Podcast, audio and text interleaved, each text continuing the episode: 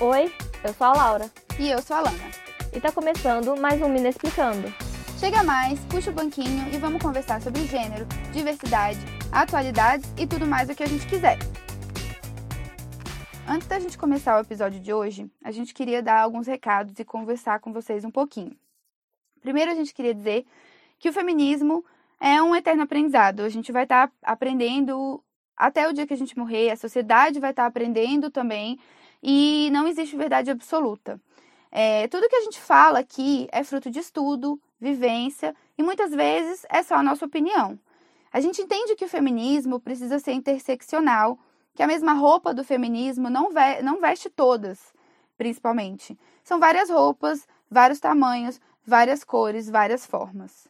E a gente pode sim é, usar a nossa história para contar um pouco do feminismo, sabe? A gente vive o machismo todos os dias, então a gente tem experiência disso desde que a gente estava na barriga da nossa mãe, desde que descobriram que a gente ia ser menina. Então a gente vive isso todos os dias. É, e a gente está usando aqui das nossas experiências para exemplificar algumas coisas que são estudos, sabe, antigos, estudos que são seríssimos, para tentar ficar um pouco mais palpável, para todo mundo entender, para todo mundo quer, sei lá, começar a falar mais sobre isso, né? É, aqui é, é, vai ser sempre um canal de troca. É, a gente está sempre aberta a receber os feedbacks, desde que sejam respeitosos, claro, é, e tudo que vier para somar. E a gente também quer falar aqui que o feminismo não é a obviedade. A obviedade é fácil de entender. Mas a gente quer falar que existem as nuances onde o machismo atua, é nos pequenos detalhes, são os micromachismos de todo dia. E a gente precisa entender que, enquanto pessoas participantes de uma sociedade que é machista, nós somos todos machistas também. E a partir do momento que a gente entende que a gente também faz parte do problema, fica mais fácil a gente buscar uma solução. Então a gente queria que todo mundo que vem e, e senta com a gente para ter essa conversa aqui no podcast, entenda que isso é um, é um problema de todo mundo. Então, toda vez que a gente falar de homens aqui, é óbvio que a gente vai estar tá generalizando. É óbvio que a gente não vai estar tá falando de X, Y, Z. A gente sabe que existem exceções para todas as regras, mas a gente vai estar tá falando das regras, principalmente. Não, e é uma construção social, né? O, quando a gente faz brincadeiras em relação ao homem, é, a gente quer dizer que a sociedade enxerga o homem de uma forma. E é essa construção social que a gente está é, ironizando, criticando, sabe? Fazendo brincadeira. Não, a gente não está fa fazendo para uma pessoa específica. É, a gente sabe que, como a Lana falou, existem exceções, mas, assim, a gente não pode negar que existe uma construção e essa construção ela é a regra, ela é o todo. A gente não tem a verdade absoluta também, a gente não quer catequizar ninguém aqui também. É isso, é, a gente quer que todo mundo venha para essa discussão com o coração e a mente abertos. A gente sabe o quanto o machismo também é tóxico para os homens. Os homens sofrem também com a opressão do machismo. Então, assim, não levem é, o que a gente fala pelo pro lado pessoal. Tentem ver as coisas pela nossa perspectiva.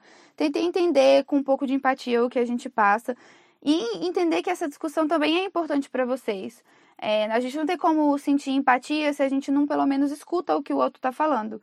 Então a gente quer que vocês entendam que qualquer brincadeira que a gente faça aqui não é ofensa.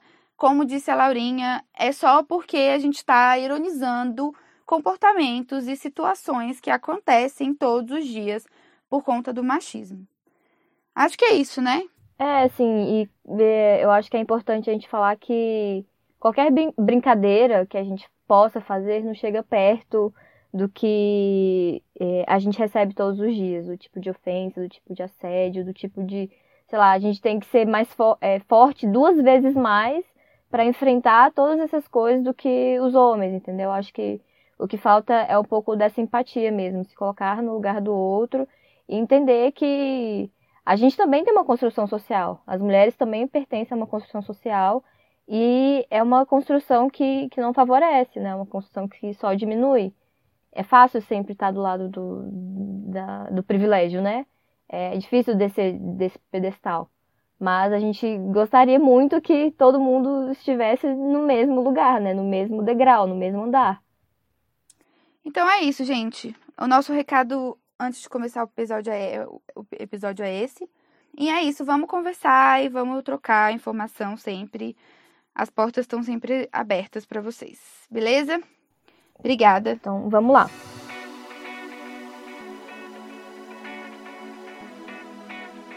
Como a gente conversou, a gente vai falar um pouquinho de feminismo e gênero nesse episódio. E aí a gente queria começar pelo começo. Vou começar primeiro pela definição que o Google dá, depois pelo dicionário Aurélio Online e depois o que diz a Wikipedia. Bom, Google. Feminismo é substantivo masculino. Número 1. Um, doutrina que preconiza o aprimoramento e a ampliação do papel e dos direitos das mulheres na sociedade. 2. Por metonímia. Movimento que milita nesse sentido. 3. Por extensão. Teoria que sustenta a igualdade política, social e econômica de ambos os sexos. Número 4. Por metonímia. Atividade organizada em favor dos direitos e interesses das mulheres. Número 5. Interesse do homem pela mulher. Atração. Número 6. Medicina. Presença de caracteres femininos no homem. A etimologia da palavra é feminisme. Acho que é a origem francesa, né? Doutrina que visa a extensão dos papéis femininos. É... Laurinha, queria conversar com você porque eu acho que é muito bizarro eles chamarem isso de doutrina. Pensar em feminismo como uma doutrina, eu acho um pouco bizarro, assim. Parece ser uma é, é quase uma seita, né? É quase uma seita. é quase, é quase uma, uma seita. Inclusive, a gente tá aqui fazendo esse episódio de podcast, é uma, a gente tá querendo doutrinar. É, a gente tá querendo catequizar as pessoas para entrar no pro nosso movimento, entendeu? É, exatamente. A nossa seita feminista.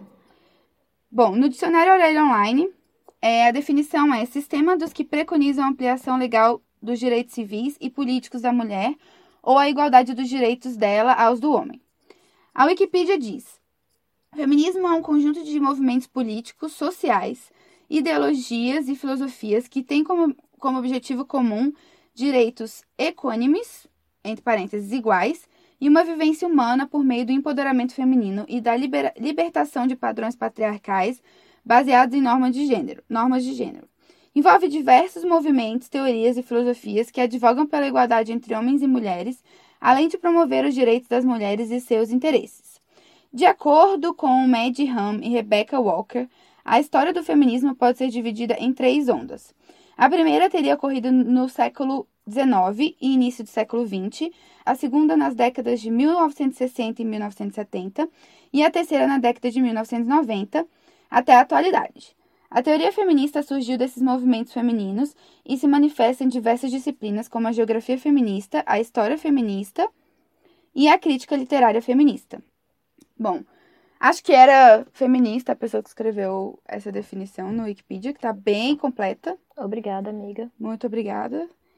A quarta, e assim, eu queria falar um pouco que essa quarta onda do feminismo que é estão começando a discutir agora, porque aqui no Wikipedia fala só até a terceira, né? Uhum. Seria a onda do feminismo que surgiu é, da internet. E esses movimentos é, que brigam contra assédio, é, as mulheres fazendo denúncia na internet, como é, o meu amigo secreto. Algumas exposições, né, de, de, de casos de, de famosos também, né? Isso. Então, assim, a gente tem a intenção de futuramente fazer um episódio só sobre a quarta onda do feminismo. A história por trás da palavra feminismo. A historiadora e filósofa francesa Genevieve Fraisse fala que o tema apareceu pela primeira vez para fins políticos e jornalísticos num panfleto que foi escrito pelo francês Alexandre Dumas Filho. O panfleto se chamava Homem e Mulher e foi escrito em 1872. E ele fala basicamente sobre adultério e divórcio que nessa época já se discutia divórcio, mas acredito eu que não era ainda permitido, né? É, é, fala que é um posicionamento contrário, né, ao divórcio. É, exatamente. Então, provavelmente já tinha aí um conteúdo bem machista nesse panfleto. É, provavelmente não. Vocês vão ver que já tinha um, um conteúdo machista, sim. E o Dumas, esse Alexandre Dumas Filho, ele tirou de uma, esse termo de uma tese médica de 1871 que foi escrita pelo Ferdinand Valéry Funot Delaquer, que chamava os homens que tinham tuberculose, falava que os homens que tinham tuberculose tinham adquirido traços feministas, ou seja, traços infantis, cabelo fino, cílios longos, pele branca, pele macia, pouquinha barba, as mamas ficavam volumosas também e os órgãos genitais ficavam pequenos. É, essa informação, quem, quem diz, quem conta pra gente, é um filósofo trans espanhol chamado Pedro Preciato. Preciado, Preciado, desculpa. E ele, na verdade, é, é um homem trans. Ele se chamava, o nome de, de registro de batismo, na verdade, é Beatriz Preciado. Mas, enfim, uma informação aí interessante. E é, enfim, essa, eu tirei essa informação de um site chamado Universidade, Universidade Livre Feminista, que é, esse texto é de 2014 e eles se referem ao Pedro como Beatriz. Então, né, nessa época ainda o Pedro não tinha passado pela transição. Mas é só uma curiosidade. Voltando aqui, é, essa palavra feminista, então, a, de qualquer forma, já estava se referindo de uma forma pejorativa, né, aos traços é o que a gente conhece como o, o, o, cara chamar o outro de mulherzinha. Exatamente. Né? Exatamente. Eu não digo se, eu não sei se era não, assim, pejorativo, mas assim. Bom não era. Bom, exatamente. assim. Já é um termo que, querendo ou não, diminuía um pouquinho o cara. Diminuía assim, colocava o cara como ao mesmo tempo infantil e, e com traços feminin, femininos. Então e, já infantiliza um pouco. E uma questão, né? Tipo, ele tava doente. Então é. associa a, a, o feminismo a uma doença, sabe? Sim. Traços femininos a uma doença. Isso é, isso é bem estranho, no mínimo, sabe? Pois é. E assim, a, o Preciado, Pedro Preciado, ele conta que esse texto do Alexandre Dumas, que, que foi escrito em 1872, ele fez sucesso porque ele usou a noção feminista para desqualificar e diminuir os homens que, que apoiavam as causas feministas. As causas das mulheres, né? Que nessa época ainda não eram chamadas de causas feministas. Então, assim, graças a Deus, no final do século XIX, as sufragistas se apropriaram do termo feminista e começaram a usar como sinônimo da luta social pela igualdade de gênero, né? As sufragistas, como a gente, a maioria das pessoas já sabem, elas lutavam pelo direito ao voto né, pelo direito à participação na política. Então, assim, o feminismo hoje, a palavra feminista virou sinônimo de justiça social e união das mulheres. Mas a gente sabe que pra gente o feminista se tornou uma palavra positiva e não mais uma palavra negativa. A gente sabe que tem muita Apesar gente que... Apesar de algumas pessoas ainda acharem, principalmente homens, é, tá? acharem que a gente é, é, é só é, como é que você fala mesmo? Somos misândricas, né? Misândricas. É, só né? quer cortar pinto e odeia homem. A gente é um pouco, brincadeira. Assim, a gente, só, a gente é porque gosta, mas não é porque é feminista, entendeu? é, total. Não, mas eu acho que tem muita mulher também que, que assim, tem um espaço que ela conseguiu ocupar esse espaço graças ao feminismo, às vezes um cargo de chefia, próprio voto, às vezes no dia a dia luta ali pela igualdade de gênero, mas odeia se associar ao termo feminista. Sim, eu, eu lembro uma vez que eu, eu fui num churrasco com meu pai, assim. Meu pai deu um churrasco na minha casa com os, os pessoal do trabalho dele. E aí é, a galera, tipo. Meu pai sempre falou muito de mim para essas pessoas, né? E aí a galera, ah, vamos conversando sobre qualquer coisa. Aí umas amigas dele falaram assim: ah, mas tipo, ah, você é feminista então, né? Aí eu falei assim, sou, mas não pode ser feminista, tem que ser feminina, né? Você lembra dessa época que a galera falava disso? Não sou feminista, mas sou, feminina. feminina. É, nossa, mas que ódio disso, sabe? E assim, tá permitido vezes... ser feminista e feminina. E feminina, não é, uma coisa não é contrária à outra, gente. Feminista não significa que eu vou deixar meu cabelo da, da axila crescer, que eu vou negar todos os meus traços, que eu, sei lá, sei lá, femininos que eu, que eu tenho, que eu gosto de ter, mas. Ou, ou se eu não tiver também, eu não vou deixar de ser mulher e feminista, sei lá, sabe? E aí é muito engraçado isso, porque se as, as mulheres hoje elas trabalham, elas voltam, elas estudam, elas saem de casa sozinhas, sabe? Elas podem fazer compras sozinhas sem precisar de um homem. Isso é graças ao feminismo. É muito recente, até muito recentemente, eu não vou saber especificar o ano, então nem vou tentar para não dar informação errada, mas até pouco tempo as mulheres não poderiam viajar sozinhas, elas precisavam de autorização do marido, Do marido. escrito no passaporte, para poder viajar No, naquela série da Netflix, Coisa Mais Linda, mostra isso, que ela, a, a menina, a personagem principal, ela vai viajar pra São Paulo pra encontrar o marido. E aí as pessoas perguntam, tipo, ah, mas você tá indo sozinha?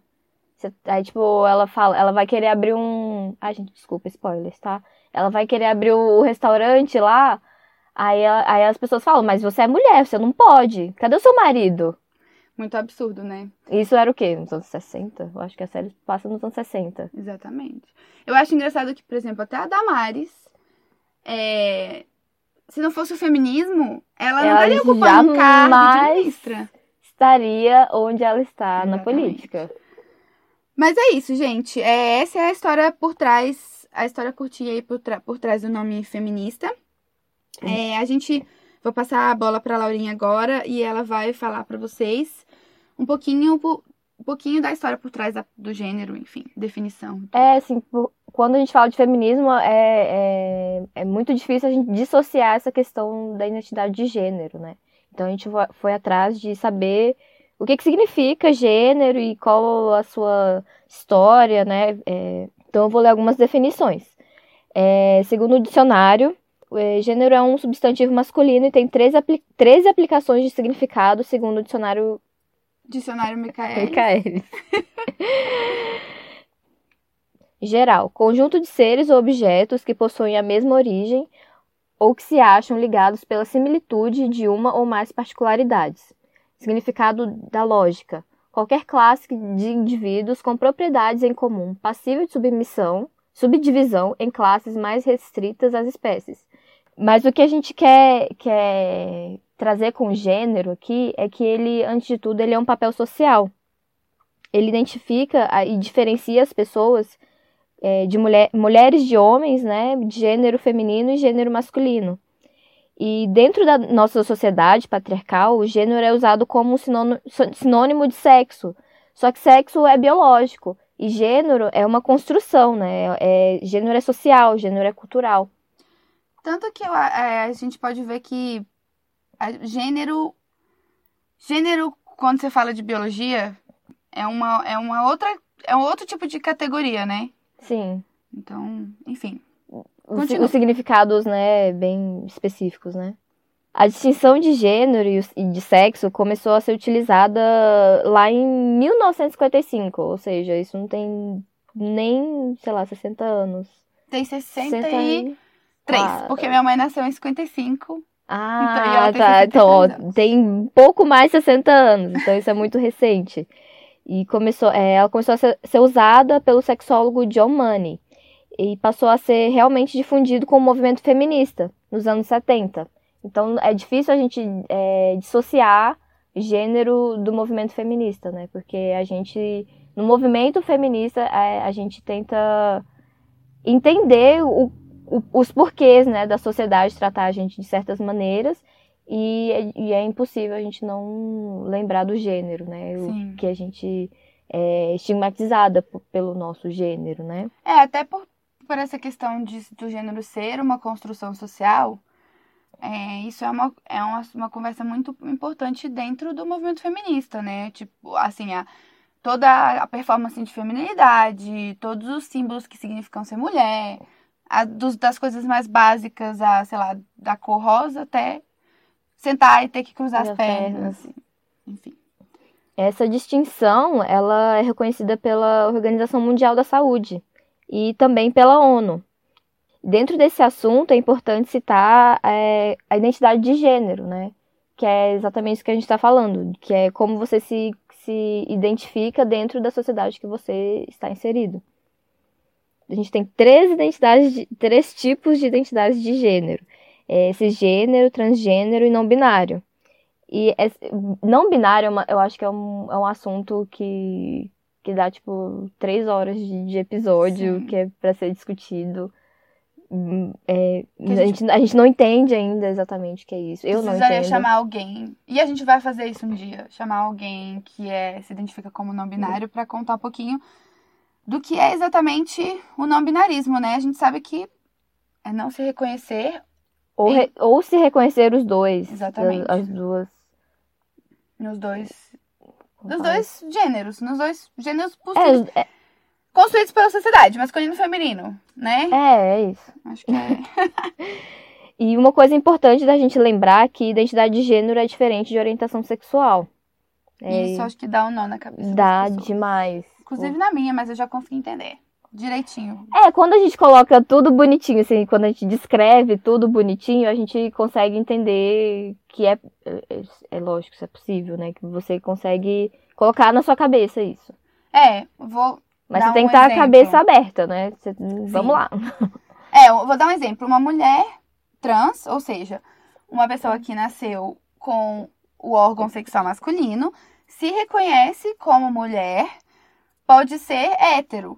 Isso vai dizer, isso quer dizer o quê? Que a mulher trans gosta de, homem, né? E ela pode ser uma mulher trans lésbica que gosta de mulher. Então, a orientação sexual tem a ver só com a orientação sexual mesmo, o tipo de atração que a pessoa sente, não tem nada a ver com a identidade de gênero, né? Isso, não, são coisas dissociadas, assim. E a ONU lançou uma cartilha é, esse ano é, explicando algumas terminologias voltadas para o mundo trans, né? Que é, a gente sabe que no Brasil são as pessoas que, que mais morrem por serem trans, né? Assim, é, é- é bem, é bem complicado a violência aplicada a essas, a essas pessoas, né? Nela, é, nessa cartilha vem explicando que, claro, não é uma doença, não é, uma, não é um distúrbio hormonal, não é um distúrbio psicológico. E, e, e nessa cartilha mostra como o Estado, as mídias, a sociedade e a gente nos nossos núcleos é, devemos tratar essas pessoas. É, muita gente, eu acho que pergunta, tipo, ah, eu, eu tenho que tratar ele como ela ou ele. Pergunta antes, sabe? Não tem o menor Sim. problema. É, é muito melhor você perguntar e você se informar e você ter interesse tá, e mostrar o mínimo de empatia do que você já associar uma coisa e falar, tipo, ah, mas ele nasceu com um pinto, então eu vou chamar ele de ele. É. É, eu passei por uma experiência é bem interessante em relação a isso, que eu tava bem interessada em trabalhar, ainda tenho interesse, enfim, esse podcast nasceu muito dessa vontade também, né? De falar sobre gênero e tudo mais. E tem uma empresa que se chama Sexbox, que é uma empresa de consultoria para questões de gênero. Eles fazem consultoria em empresas e tudo para educar as pessoas nessa questão de gênero e engloba várias coisas. E aí eu mandei o meu currículo. Eles trabalham com a Sex, eles trabalham na, eh, com a Red Bull Hum, e outras empresas, trabalham com a Globo e tudo mais. E eu mandei um e-mail com o meu currículo, porque eu queria colaborar com eles e tudo mais. E o nome da pessoa responsável é Priscila. Só que ele assina um e-mail dizendo que ele prefere ser tratado como ele ou como gênero ou com gênero neutro. Que na língua portuguesa é mais difícil, porque no inglês você é pode. it, né, sei lá. É them. Them. Ah. É, você pode usar o them. E as palavras não têm gênero, a maioria delas, né? Uhum. Ah, Já na língua portuguesa, os mais objetos têm gênero, tudo tem gênero. Então a- ela usava. é, não vou lembrar agora qual era o termo, gente, mas assim. Ela, ela falava principalmente pra usar como masculino ou termo neutro. Uhum. E ela também já. Desculpa, olha só, tá vendo? Não Ele, pode. é. É porque dá um nó na cabeça. Eu acho que é uma questão mesmo de. Como Priscila é um nome feminino, você tem que fazer um esforço de linguagem mesmo pra botar o, o pronome masculino, né? Uhum. Então, assim, ele morou nos Estados Unidos, morou em São Francisco, enfim, que é uma cidade super gay, assim, das, das lutas é, LGBT. E aí eu acho que lá ele conseguiu usar mais o dem. Mas eu tratava ele como ele. E foi muito, muito interessante, assim. Já receber esse feedback já, né, É, sim. de logo de cara, isso é muito legal. E ele assinava o e-mail Como? explicando a preferência do pronome de tratamento. Uhum. E essas pessoas estão acostumadas, só você perguntar. Às vezes ela tá. é, Pode, a, a pessoa pode. Ela é a pessoa, gente. Pode estar vestida de mulher e preferir ser tratada com um pronome masculino. Sim, exato. Né? É, a gente pode. Um exemplo, acho que bem prático e acessível é, é a Pablo. Ela não é Sim. uma pessoa trans, né? Não é uma pessoa trans, é uma drag queen, mas tem um nome masculino, Pablo, mas prefere ser chamado de ela. Às vezes, né? Tipo, a Pablo. A gente chama a Pablo. Sim. Ela já em algumas entrevistas fala, ah, tipo, se eu tiver montada, pode me chamar de ela, sabe? Uma Exato, eu acho que o RuPaul faz a mesma coisa. Quando Ah, ele é? tá vestido de homem, é ele. Quando ela tá de drag, Ai, que massa. Tá vendo? Sim, são, são coisinhas, são detalhes que pra gente pode não fazer muita diferença, porque a gente tá acostumada, né? A gente que é hétero, que é cis, gênero, sabe? performa a feminilidade. É, então, é, isso é, a gente, pra gente é, é, é complicado ter empatia, talvez, ou, ou prestar atenção nesses detalhezinhos, mas para essas pessoas faz toda a diferença, toda eu a acho. diferença. Verdade. Eu acho que uma, uma coisa interessante de, de citar também, que é, ideologia de gênero é uma coisa que não é legal de ser falada. Sim. Por Como a gente favor. falou no episódio passado, se você não escutou o episódio passado, vai escutar o episódio passado. é, a gente falou um pouquinho disso, é, É. dessa história da ideologia de gênero, que não faz nenhum sentido, tá, gente? Não faz sentido. É, gente, ideologia, tá? Essa palavra já, já, já diz tudo. É, ideologia de gênero, na verdade, é você dizer que homem tem que usar azul e, e não pode chorar e tem que se comportar de certa maneira e que Tem que mulher tem que gostar de rosa e não pode sentar de perna aberta e tem que E é o usar sexo saia. frágil. Isso é uma ideologia. O resto é construção social. Ok, ok, obrigada. e as, situa- as citações sobre gênero começaram a entrar no discurso feminista é, a- como né, nos anos 50, como eu, eu, eu disse antes, né, pelo sexólogo John Money. E nos anos 70 e 80 que começaram a ser mais aprofundadas, pra, mas ainda, é, ainda julgados como algo que deveria ser aplicado apenas às mulheres, né? Pra você ver como é o, o machismo, de, é, ele é difícil de, de quebrar, né? Sistêmico, né? Muito. Sistêmico. E, ah tá, uma, e no Brasil, né, que é nosso país aqui, é bom a gente dar uma olhada no macro, mas é importante a gente trazer para perto da gente essas discussões.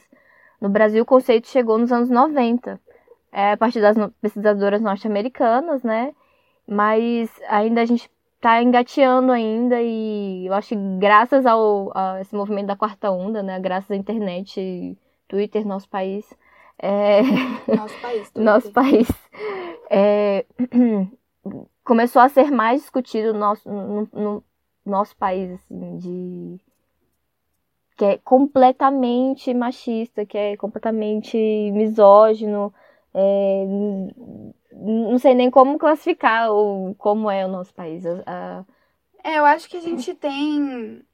é, eu acho que, como tudo no Brasil, Brasil, o Brasil tem 500 anos. Assim, se for comparar com países é, europeus, a gente é muito novo, né? Sim, com certeza. Mas eu acho que tem toda a questão da religião, principalmente, da gente ter, ter sido um país muito católico e é a mesma questão dos países latino-americanos, onde a religião é, sempre pesou muito, o catolicismo sempre pesou muito, principalmente. E tudo, a igreja, a, a Bíblia sempre coloca a mulher nessa posição, né? De, e a gente sabe, assim, bom, as pessoas têm suas religiões, a gente respeita, claro. Mas uma coisa que não é, não é negada por ninguém é que a Bíblia foi escrita pelos homens. E nisso, muitas coisas ali foram escritas a partir de uma ideia conservadora do, do- de uma sociedade que já era que já privilegiava os homens, né? Lógico. Então eu acho que a gente muitas vezes eu leio assim, eu gosto muito de estudar sobre isso, leio matérias, leio os, os livros e tudo mais. E assim, é muito, às vezes é meio frustrante, dá até um pouco de medo quando a gente percebe o quanto o Brasil está atrasado na discussão do feminismo ainda. E, e na questão de gênero, a gente ainda está muito atrasado, a gente ainda está falando, sei lá, sobre direitos básicos, ou a gente tem, sei lá, uma ministra que fala que uma personagem da Ah. Disney, a Frozen, é sapatão porque ela não tem o princípio encantado, entendeu? Então, assim, é isso, a gente... E aí, e aí enfim, É, é, o- é justifica... os discursos, né? Que a gente acha que é meio. Você fala assim, não, isso é, isso é outro mundo, não é possível. É, universo, um universo paralelo que a gente vive, Hum. uma outra dimensão, não é possível. Não tem lógica. Mas isso, isso é bem explicado como diz, é, como você falou, isso começou, a gente começou a falar de feminismo nos anos, o conceito principalmente nos anos 90. Gente, eu nasci em 88. Então, assim. É a sua idade, praticamente, de discussão, né? 30 anos, eu não sou uma pessoa velha. Assim, um pouco idosa. Mas assim, eu não sou velha. Jovem idosa. Velha, super velha. E eu não sou dos anos 90. Foi quase. Mas não sou. Então é muito recente. É, não, com certeza. Isso é. Eu, eu acho uma, um- uma situação engraçada que em 2017 eu comecei a, a fazer uma nova terapia, né? Uma, uma- com a nova psicóloga e tal. E não é aquela coisa, primeira sessão, o psicólogo te explica várias coisas. E a minha psicóloga na época, ela falou assim, então, é, tem algumas, alguns momentos que eu posso é, quebrar a- a- o sigilo, né? Da, Uhum. da nossa sessão. Que é homicídio, né? É, é quando você tende a cometer um homicídio. Você, ela acha que você vai cometer um homicídio. Ou. Ideação homicida? Sei, ah, eu não sei. Eu, eu sei que tem uma o termo palavra que eu esqueci. É. E é quando você tem tendências suicidas. Uhum. E, Ideação suicida. Isso é. É. esse- tendências suicidas e quando você corre risco de feminicídio. Ah. ah, eu não sabia disso, não. Sim, eu não sei. eu- assim, eu, eu faço terapia há muitos anos, desde que eu sou criança. E em 2017 foi a primeira vez que eu ouvi isso. Caralho. Então, né, isso é, isso é pra você ver, isso tem dois anos. Sim. Se, essa discussão de, de gênero começou nos anos 90, né? Feminicídio 2000, também é bem recente, né? É, pra você ver como é associado, né, o feminismo com, com, a, com a questão do gênero, né? Sim. Mas E é isso, gente. Gente, pensa, olha só, feminicídio, isso quer dizer que matam, se mata mulheres porque elas são mulheres. são por serem mulheres. Então, assim, é, é muito grave essa questão toda, e por isso que eu acho que a gente tem que cada vez mais discutir gênero, é, entender a história do feminismo, por que, que existe o feminismo, baixar a guarda, tentar. É, é muito difícil, pra mim, principalmente, é, às vezes. Enfim, a gente se identifica como feminista.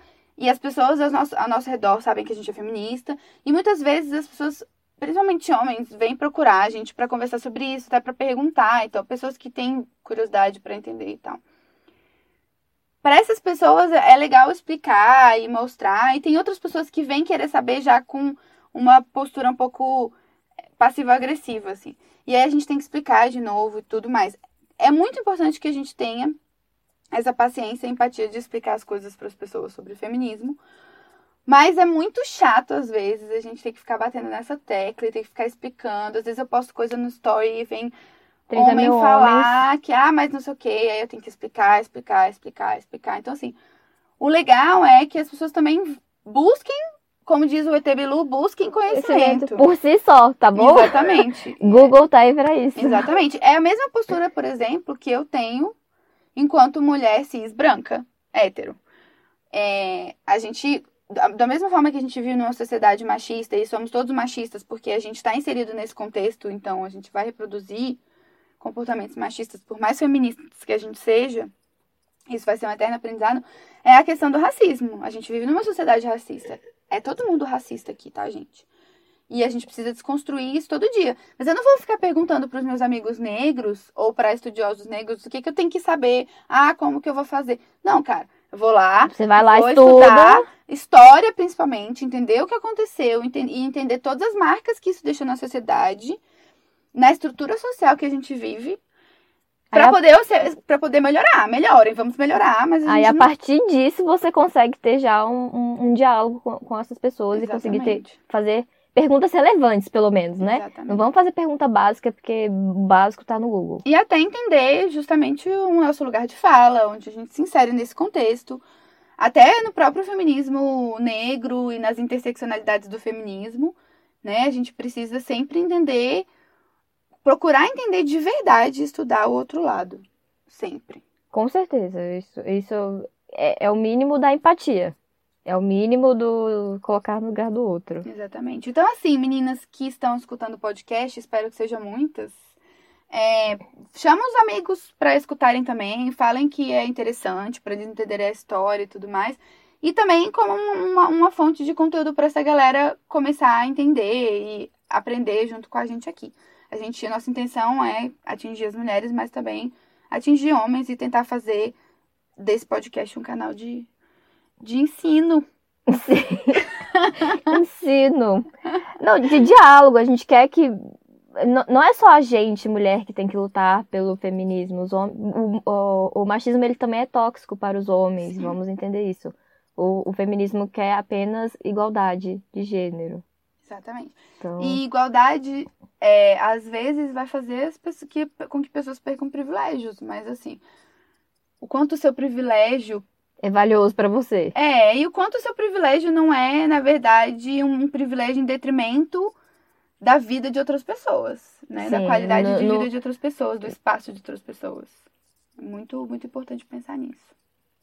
E só para finalizar, então, essa questão do, do, do, gênero, eu vou ler um pouquinho uma, uma citação da filósofa Judith Butler. Quer dizer, uma citação falando sobre a filósofa Judith Butler. É, então, a filósofa Judith Butler analisa de maneira crítica a dicotomia entre sexo e gênero. Para ela, os corpos sexuados podem ser base para uma variedade de gêneros, e que o gênero não se limita apenas às duas possibilidades usuais.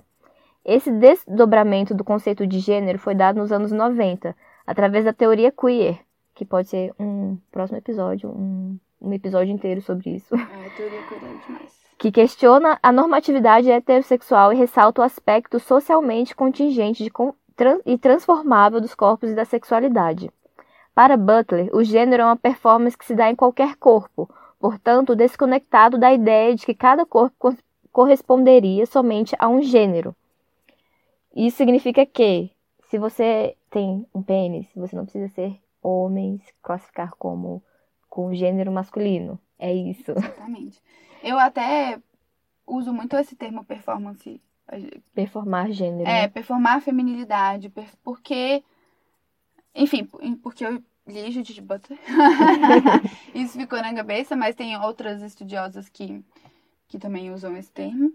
É, e eu acho que é isso. A, a gente faz uma. É uma performance mesmo, né? O que, que é a gente colocar uma roupa para uma festa, colocar. É uma forma de da gente transmitir identidade também através da roupa, né? Sim. né? E é uma performance. A gente é uma pessoa no trabalho, a gente é outra pessoa em casa, a gente é outra pessoa com os nossos amigos. Sim. São todos performances. Sim. O, o que, que significa você ter cabelo grande, fazer sobrancelha, depilar, sei lá usar saia, usar salto, passar batom.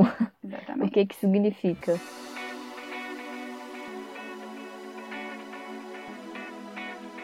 Então, gente, como prometido, esse aqui vai ser o bloco extra do podcast.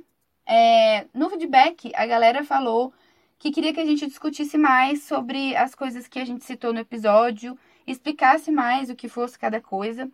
E, eu, e no episódio passado eu falei para vocês que o que eu lembro de ter me identificado a primeira vez enquanto mulher feminista, a minha primeira memória é quando surgiu a hashtag Meu Amigo Secreto.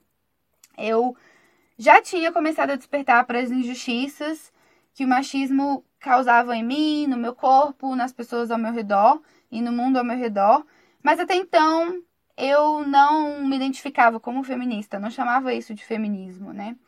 Então eu queria contar para vocês um pouquinho sobre essa hashtag, porque ela não teve uma importância só na minha vida, mas ela teve uma importância muito grande enquanto movimento. E eu achei que seria interessante para vocês saberem um pouquinho da história dessa hashtag. A maioria das pessoas lembram, mas acho que o buraco foi um pouquinho mais embaixo aí. É... Ela nasceu em novembro de 2015, não foi uma campanha planejada. Nasceu no Twitter de uma forma coletiva e totalmente espontânea. Tem um coletivo feminista que se chama Não Me Calo, Calo com K, como a, a pintora Frida Kahlo, que, enfim, era uma mulher bastante feminista no tempo dela. Acho que todo mundo já conhece um pouquinho da história da Frida Kahlo. Mas esse coletivo, chamado Não Me Calo, foi quem começou a movimentar essa ideia no Twitter de falar de amigo secreto por uma perspectiva feminista. Como isso era em novembro, começou em novembro, já estava perto do Natal, e aí começa aquelas movimentações da galera começar a fazer, amigo tirar oculto. os nomes, né? Pra fazer amigo oculto. Fazer né? amigo oculto e tudo mais. A gente aqui, eu chamo de amigo oculto, né? É, eu também. Mas acho que tem gente que chama de amigo secreto. Enfim. Enfim. Ah, sim. Ah. É... E aí, assim, tinha uma menina que elas seguiam que começou a falar é, que, que, enfim, estava reclamando da pessoa que ela tinha tirado no amigo, no amigo secreto dela. E aí surgiu a ideia das meninas de falar do de amigo oculto por uma perspectiva feminista. Então, o primeiro tweet que o coletivo postou foi, abre aspas, meu amigo secreto diz que aborto é assassinato, mas pediu para a namorada abortar enquanto quando ela engravidou. E assim seguiram vários outros tweets, como por exemplo, meu amigo secreto não apresentou a namorada para a família porque ela é negra. Então, todos esses tweets que elas começaram a postar eram relatos verdadeiros, reais, mas eles não estavam acompanhados da hashtag e isso estava acontecendo só no Twitter por enquanto. A ideia do coletivo, a, ao twittar essas frases, era mostrar que as, os agressores e as pessoas que reproduziam o machismo não eram figuras distantes, não eram pessoas que a gente só ouvia histórias, ouvia no jornal. Eram pessoas que estavam próximas da gente, que eram situações em que todas as mulheres passavam e que podia ser um amigo, um irmão, um namorado, enfim, qualquer uma dessas pessoas próximas. Então, assim, elas queriam principalmente mostrar a reprodução do machismo mesmo no dia a dia das mulheres. Depois que elas começaram a soltar esses tweets, outras seguidoras começaram a mandar para elas também relatos. Então começaram a contar, olha, já aconteceu, meu amigo secreto já fez x, y, z. Em seguida, algum desses tweets for, for, for, alguns desses tweets foram publicados na página de Facebook do coletivo e elas fizeram a pergunta: o que você falaria para o seu amigo secreto? Bom, a gente sabe que aqui no Brasil a galera, principalmente nessa época, usava muito mais o Facebook do que o Twitter. Então vocês imaginam como choveu de comentários é, de outras mulheres também querendo contar suas histórias. E aí isso começou a acontecer meio que num tom de denúncia. E as meninas contam que, as meninas do coletivo contam que só no dia seguinte, depois da primeira publicação do Twitter, que elas perceberam a dimensão que tinha tomado esse movimento. Transformaram o meu amigo secreto em hashtag, então as pessoas começaram a usar hashtag meu amigo secreto para contar os seus relatos. E aí, enfim, foi de centenas a milhares e todo mundo começou a participar. Eu participei, eu lembro que na época eu postei, várias amigas minhas postaram. E como Brasília é uma cidade muito pequena, onde todo mundo se conhece, muito desses relatos é, a gente até às vezes sabia quem era a pessoa, porque a gente já tinha escutado a história. E aí as mulheres, essas meninas começaram a ter o espaço para fazer essas denúncias sem precisar expor o agressor, né? Sem precisar expor a pessoa é, que, que, enfim, exercitou esse machismo e que colocou um a mulher. Abuso, sei lá. É, um abuso, enfim. E aí a gente surgiram vários amigos secretos aqui em Brasília que a gente sabia quem era. E acho que todo mundo se sentiu ali protegida para contar um pedaço da sua história e de situações muito absurdas que viveram de forma segura. É, essa história toda da, da hashtag, essa história toda do meu amigo secreto, é um livro, na verdade, que as meninas escreveram, que, que é o nome homônimo, né? Hashtag, que elas escreveram, na verdade, para falar sobre feminismo e várias vertentes. Então, e várias vertentes ou debates que acontecem dentro do feminismo.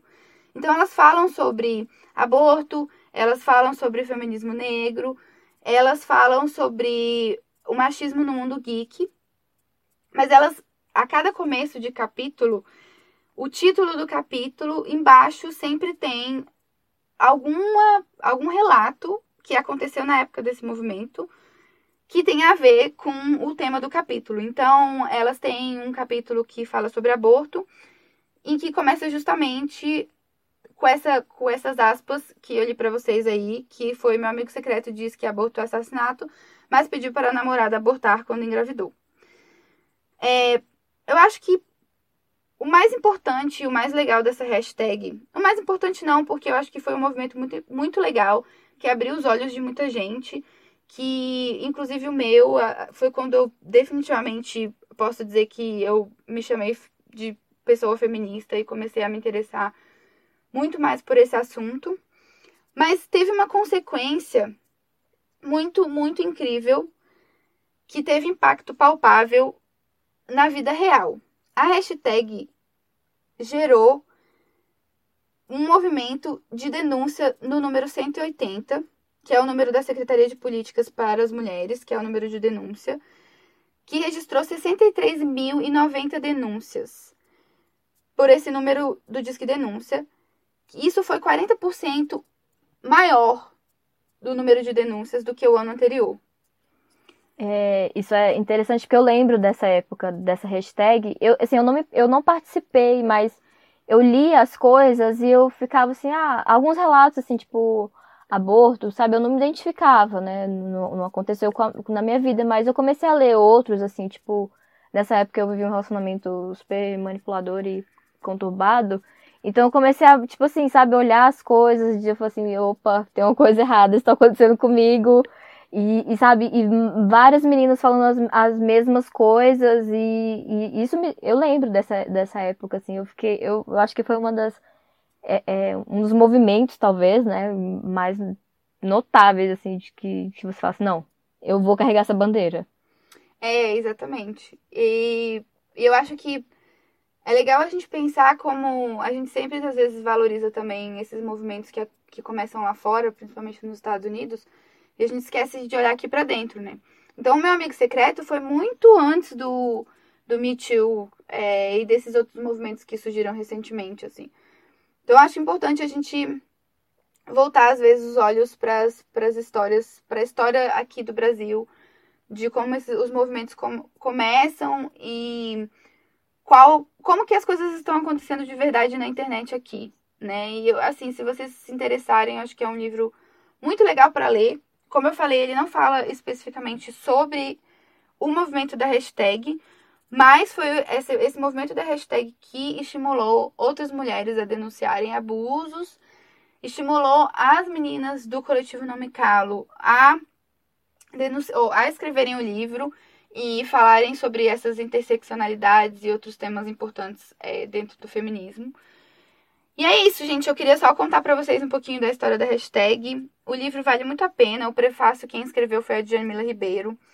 E, a, e, nessa época, o livro foi lançado em 2016. Então, assim, a Djamila Ribeiro não tinha. Tinha já bastante visibilidade, mas eu acho que ela ainda não era tão grande quanto ela é hoje. Esse assim. ícone. Esse ícone tão importante do feminismo negro, né? Feminismo geral, mas assim, da história negra e do feminismo negro. Ela é realmente uma das vozes mais importantes que a gente tem hoje. Beleza, galera? Então, fica ligado aí que no próximo bro broco... No próximo, no próximo bloco... a gente vai dar as referências que a gente falou no episódio de hoje. E acho que é isso. Acho que por hoje é só. É... Se liga aí que vem as referências e o nosso tchau de sempre.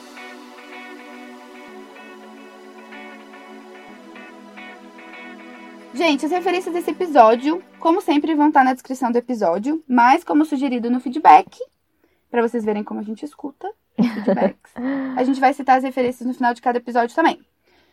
Bom, na pesquisa sobre, sobre feminismo, as fontes foram a definição do Google, a definição do dicionário Aurélio Online e a, a definição do Wikipedia Wikipédia.